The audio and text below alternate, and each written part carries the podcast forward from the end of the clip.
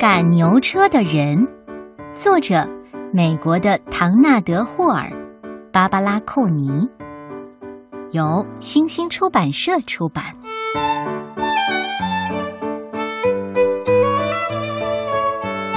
这是一位父亲，十月里，他把牛儿套上车，再和全家人一起把车装满，装上一年来家里做的。地里种的，余下来的每一样东西，他装上了一袋羊毛，四月里从羊身上剪下来的毛，他装上了一个妻子用织机织的披肩，披肩用的是纺车纺出来的线，线用的是四月里从羊身上剪下来的毛，他装上了五双女儿织的手套。手套用的是纺车纺出来的线，线用的是四月里从羊身上剪下来的毛。他装上了全家人一起做的蜡烛，他装上了用自家种的亚麻织成的布，他装上了亲手劈的木瓦片，他装上了儿子用借来的厨刀削成的桦木条扫把，他装上了他们从菜园里挖来的土豆。先留够一冬天吃的，和来年播种用的。他装上了一木桶的苹果、蜂蜜和蜂窝，圆白菜和萝卜，一木箱的蜂糖。三月里从枫树上采树叶，熬啊熬啊，熬成了浆。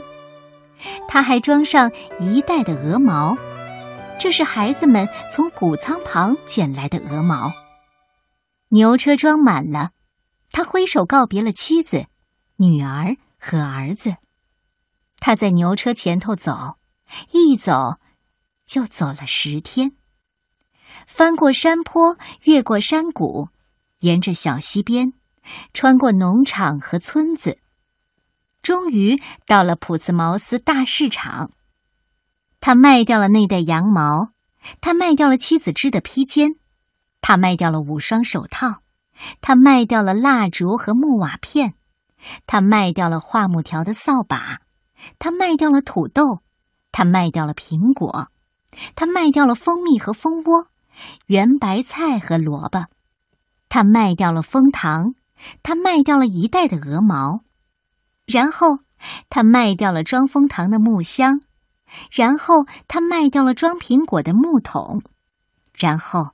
他卖掉了装土豆的袋子，然后他卖掉了他的牛车，然后他卖掉了他的牛，亲了亲牛鼻子，说再见。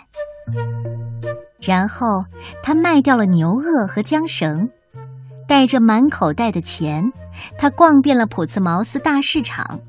他买了一只铁壶，好架在家里的炉火上。他给女儿买了一根绣花针，针从港口的船上买，船从很远很远的英国来。他给儿子买了一把小折刀，用来削桦木条扫把。他给全家人买了两磅的冬青薄荷糖。他把绣花针、小折刀和冬青薄荷糖装进壶里，把壶挑在棍头，扛在肩膀上。口袋里装着剩下的钱，他开始步行朝家走。穿过农场和村子，翻过山坡，越过山谷，沿着小溪边，他终于回到了家。他的儿子、女儿和妻子正在等着他。他女儿拿走了绣花针，开始缝手套；他儿子拿走了小折刀，开始削木条。他们拿了新铁壶烧晚饭，然后一人一块冬青薄荷糖。那天晚上，赶牛车的人就坐在炉火旁，给牛棚里的小牛缝制新的缰绳。一冬天，他都在做新的牛轭，锯木板做新车，劈木瓦片。一冬天，他的妻子把亚麻纺成布。一冬天，他女儿在布上绣图案。一冬天，他儿子在削桦木条的扫把，全家人一起做蜡烛。三月里，他们从枫树上采树叶，熬成枫糖浆。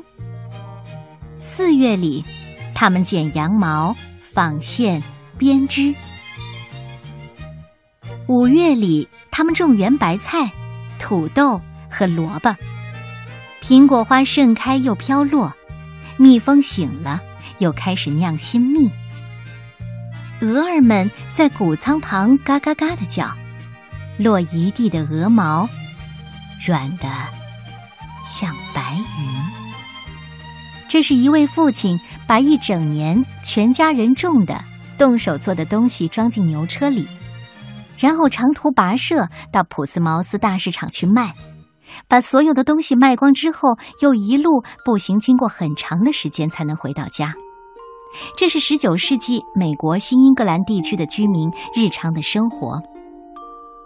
他们向我们展现了一个普通人家的故事：简朴、互助。